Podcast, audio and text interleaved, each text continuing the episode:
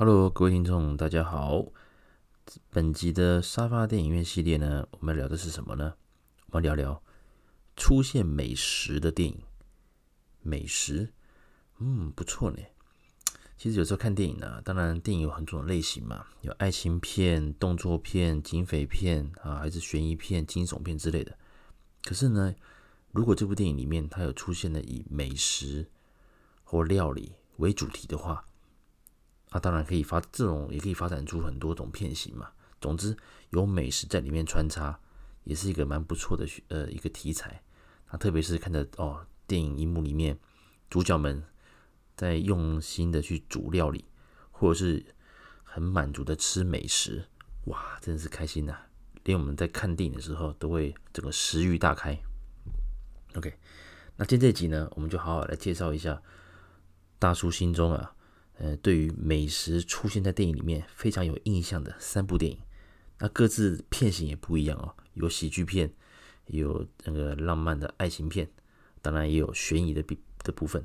OK，那我们就开始。第一部啊，我们要介绍的是《鸡同鸭讲》，它是八八年的电影啊，导演是高志森，那主要是由许冠文、还有许冠英兄弟，还有张艾嘉。当然还有演反派的吴启华、古风等人来是主演这部电影呢。相信当然应该蛮多朋友会在第四台啊、哦，可能会有重播嘛，大家可能也耳熟能详了。那就片名来讲，鸡同鸭讲嘛。简单来说呢，它就是指诶，许冠文啊，他是一个传统的那个烧腊店啊，卖烤鸭、卖烧鸭，这是港式烧腊那种烧腊店的老板。那手艺很好，他东西很好吃，只不过为人是比较小气一点。不过这也是这个许冠文在系列的他整个系列的一个喜剧片里面啊，他蛮把自己常常塑造成就是这种所谓的尖酸刻薄的这种老板呢。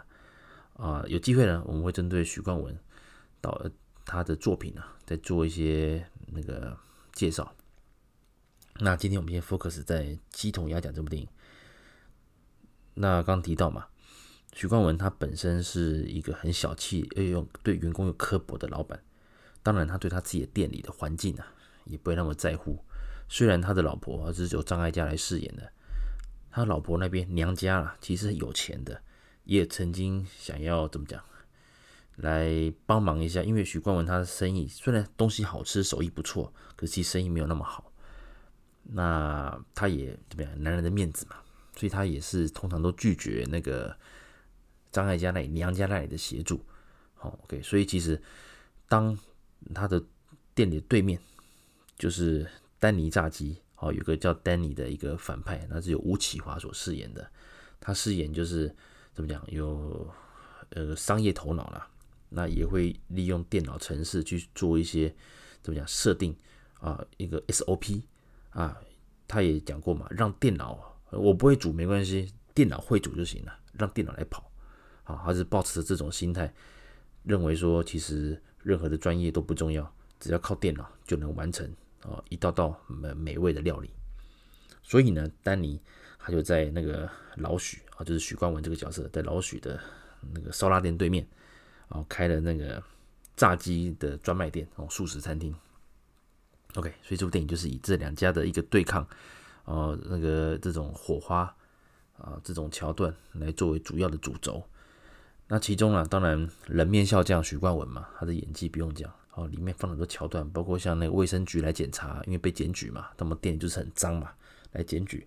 那包括像那个许冠英哦，他本来就是许冠文的弟弟嘛，在片里呢，他一向其实许冠英一向在许冠文电影里面是演那种比较怎么讲懦弱啦。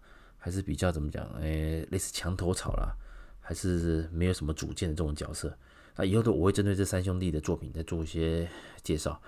那这部电影当然也是照以往的节奏。那许冠英也是演一个，诶、想要怎么讲？想要好好的学，可是许冠文呢，他又把烤鸭的、烧鸭的这些秘方啊，又把它弄弄扛不起来，弄不爱嘎，不想教。因此呢，让许冠英。哦，也是心存一些不满呐、啊。反正，在你的店里，我也没前途了啊，不玩了。所以在几次的争吵当中呢，许冠英就跑到了丹尼炸鸡的店里去工作了。那当然，素食店有它的一个 SOP 嘛，所以呢，包括训练还有员工的一个怎么养成，怎么一大堆的。那许冠英在里面当然表现没有那么的理想嘛，但这也是一个桥段之一啦，也是很好很好笑的地方。那最后呢，许冠英当然怎么讲？诶，经过一些风波之后，他又回到了老徐的店里，然后一起来合作，然后来打败了丹尼炸鸡。基本上这部电影其实是一个蛮，呃，换句话说，它蛮励志的。因为呢，我们看整个的一个来讲，它就是典型的，就是传统哦，传统跟现代这种嗯快速的这种文化差异。其实许冠文电影里面呢，他会讲到蛮多所谓香港当时社会的一些氛围哦，当时一些氛围，那包括怎么讲这种外来的文化。跟本土文化的一个那个火花啊，一个摩擦，这部电影其实刚刚好把这两个这个现象啊，都有做一些一些隐喻了。那这部电影当然它出现了很多，包括那个老徐他们在做那些上菜，然后烤鸭那种桥段，哇，都让人很想吃啊。但那丹尼炸鸡这一块呢，它也有哦很多炸鸡这种出来，哇，大家就觉得。也是很舒服了。所以看这部电影啊，基本上是色香俱全啊。为什么没有味呢？因为荧幕没有味道嘛。好，基本上就是色香俱全啊。所以，诶，这部电影啊，基本上当然电视台的重播率也算高了。不过我知道有蛮多朋友，因为可能看到片名哦，也没有那么的有兴趣了。所以我建议啊，年轻朋友啊，如果有机会啊，网络上还是说电视台有重播《鸡同鸭讲》这部电影，一定要看。那讲到烧腊。其实啊，大叔我啊自己也很爱吃哦，香港的烧腊。那我自己是住新店嘛，那新店呢有一家超过三十年的老店啊，位于新店市新店区的中正路上面，叫做名门烧腊啊，名门烧腊啊，店主啊一样是我的好朋友。那刚好讲到鸡同鸭讲，我就刚好想到这个，跟各位介绍一下名门烧腊在新店区的中正路。那另外他在台北市的一通街。也有开个分店，那它里面呢，我最爱吃它的烧鸭，还有它的那个烧肉，这两个他们可以双拼嘛，所以我每次去他们店里都会点烧肉鸭，太好吃，太好吃了。所以啊，住在北部的朋友，如果有机会来新店玩啊，比如你去碧潭啊，还是说可以坐捷运来来新店走一走啊，中正路上面的名门烧腊哦，靠近机场站，一定要去去品尝一下。另外，台北市的朋友。如果比较忙啊，比较没什么事，机会来新店的话，当然台北市的一通街那边也有门市，啊，有个分店叫一通店，那也是靠近松江南京站啊，捷运的松江南京站，有机会呢，大家都可以参考一下。OK，以上是我一个介绍。第二部电影呢，哇，那个料理出现的频率就更高了，就是由呃徐克导演的，一九九五年，叫做台湾的片名叫做《满汉全席》。那香港片名叫《金玉满堂》，这部电影呢，哦，演员阵容很坚强啊，除了呃张国荣、那袁咏仪、那钟镇涛，不过那时候钟镇涛他的气势是比较下滑了，人气上，那以基本上那时候是张国荣跟袁咏仪算是当红了，那另外当然还有那个永远的唐三藏 罗家英啊，罗家英有饰演，那另外还有赵文卓。啊，赵文卓都是当时算是蛮强的一个卡司啊。这部电影呢，其实它是讲，就是一开始啊，那个钟镇涛他的角色，钟镇涛跟那赵文卓他们在对决那个厨艺嘛，就是那种诶厨艺大赛。那一般来讲，大家都看好的是钟镇涛，可是某个原因让钟镇涛中途弃赛。哎，弃赛当然最后冠军就是给那个那个赵文卓嘛。不过赵文卓始终还是耿耿于怀，他觉得这个冠军拿的不是那么的心安理得啦，他觉得还是很想找机会再跟钟镇涛来对决。不过后来钟镇涛这个角色他也就失联了，消失在江湖当中，对吧？消失在料理界当中。啊，过了很多年了，当然我们那个场景拉到香港，那香港那基本上罗家英这个角色，他就是一个那个。酒楼的一个一个一个饭馆的一个老板，餐厅的老板。那当然他的经营上啊，因为遇到了一些状况，那最后呢，那个有人来踢馆嘛，是谁呢？这是熊欣欣哦演的一个也是很厉害的厨艺，很厉害的。那当时罗家英的门下，他没有厉害的人跟他来拼嘛，因为他们最后是要来怎么讲？来在一个满汉全席的这种比赛啊，来一决胜负。在那个当下，当然张国荣他这个角色本身的一个厨艺还不到位嘛，所以呢，他们刚遇到了赵文卓。那赵文卓在一个协助之下呢，他们也找到了啊，请出了钟镇涛重出江湖。所以最后的对决很精彩啊，当然就是钟镇涛、赵文卓，那张国荣，那还有像那个那个那个熊欣欣啊，这几这几个重要角色大家一起来对决。这部电影呢，呃，剧情其实就像我刚讲的啊，也蛮单纯的。哦，对，不好意思，我补充一下，其实蛮多朋友应该知道了，我在讲解沙发系列的时候，其实我对剧情不会那么详细讲解了，因为嗯，讲的话其实有些地方的一些梗可能就破了，就不好玩了。因为我们是希望是让很多年轻影迷啊，能够对于老电影，还有一些怎么讲，呃，一些呃，可能常重播，可是因为画质没那么好，或者是说演员大家不熟悉，所以年轻人可能不太会去选它，然后就蛮可惜的。所以我在介绍这个经典电影的时候呢，会尽量保留一些剧情的部分呢。OK，好，那我们回到《满汉全席》这部电影，其实让人印象蛮深刻，就是因为当时赵文卓。他在九二年的时候吧，当时才二十一岁吧，二十二十岁出头。他的处女作就是跟那个演那个功夫皇帝方世玉啊，这部电影里面啊，跟李连杰对打，因为扮相也很好，他演那九门提督嘛，也是反派。那后来被那个徐克看上，所以后来那个黄飞鸿的第四集啊，第四集《王者之风》就是由那个赵文卓来取代李连杰。来演黄飞鸿这个角色，所以从此呢，呃，黄飞鸿后面的系列哦，怎么讲？呃，赵文卓其实也在某个程度上来讲，他也算是呃黄飞鸿的代言人呐。那如果以徐克版本的黄飞鸿来讲的话，呃，一到三集是李连杰，那第六集也是李连杰，那至于第四集的王者之风跟第五集的龙城剑霸，那就是由赵文卓来主演啊，所以。这个两代的那个，这是两代的那个黄飞鸿的那个演员的一个关系。好，回到主题，那当时啊，这部电影其实它蛮厉害，就是算是早期，因为之前我在第一集的时候好像有提过，我在我的那个节目就是九零年代的香港黄金年代电影黄金年代这部部分有聊过了。徐克一直是一个很勇于挑战新类型电影的一个导演。哦，举凡像特效，像当时那个他去挑战，比如说像七剑，啊，后来后来的狄仁杰，还有很多种尝试，他各种片型他都会去碰啊，包括像龙门飞甲，龙门飞甲当时就是以三 D 的一个那个一种手法来来来拍，所以那时候其实像那种飞镖飞来飞去的，其实都是走那种三 D 的那种那种那种模式了。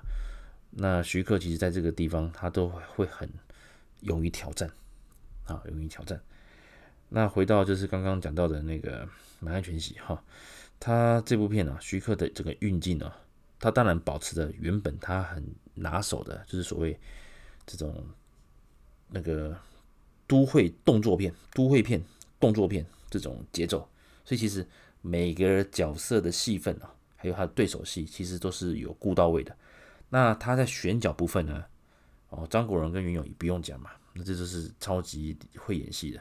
那钟镇涛他本来的设定就是比较那个沉稳低调，再搭上就是为人很客气，可是又很有本事的赵文卓，基本上各自的表现都会令人有印象。那不过在某种程度上来讲，熊欣欣的这个角色会让人觉得反差很大啊。熊欣欣跟各位简单讲一下。就是他原本都是以李连杰的替身为主了，后来在《狮王争霸》就是那个那个黄飞鸿的第三集的时候，他被拉出来哦，饰演鬼脚七，所以从此呢，鬼脚七啊就是熊欣欣的这怎么样一个算是代言代名词了。看到这个脸，大家就知道哇，这个鬼脚七又来了。然后后来熊欣欣其实也蛮演过蛮多很。那个很很知名的电影。那当然还是以反派，稍微以反派居多了啊。那这部电影其实大家蛮蛮意外，就是诶，既然熊欣欣还演那个大厨师哇，而且那个这部电影其实有点像是那种用功夫去煮菜的感觉哦，所以呢，熊欣欣在这边让人的印象是非常深刻的。那搭配整个的运镜，还有几个创，还有这部电影也有出现好几道所谓的创意料理，所以怎么讲？诶，看完之后你发现哇，会真的很想跑去看完之后，待会跑去一间餐厅点一些比较豪华一点的菜色来慰劳自己。所以呢，看这部电影呢，不，娱乐性也很高，而且也让你的视觉哦，也也还有让你的整个那个食欲啊会大开。所以呢，《满汉全席》。我是也是我非常推荐的一部电影。好，那我们到第三部电影就厉害了，叫《盲探》。哎，《盲探》，二零一三年，那由杜琪峰导演的电影。这部电影其实我很欣赏的一部电影呢。它里面的节奏，因为这部电影算是有点，呃，黑色幽默，再带点那个推理啊，推理、悬疑、推理的一个片型。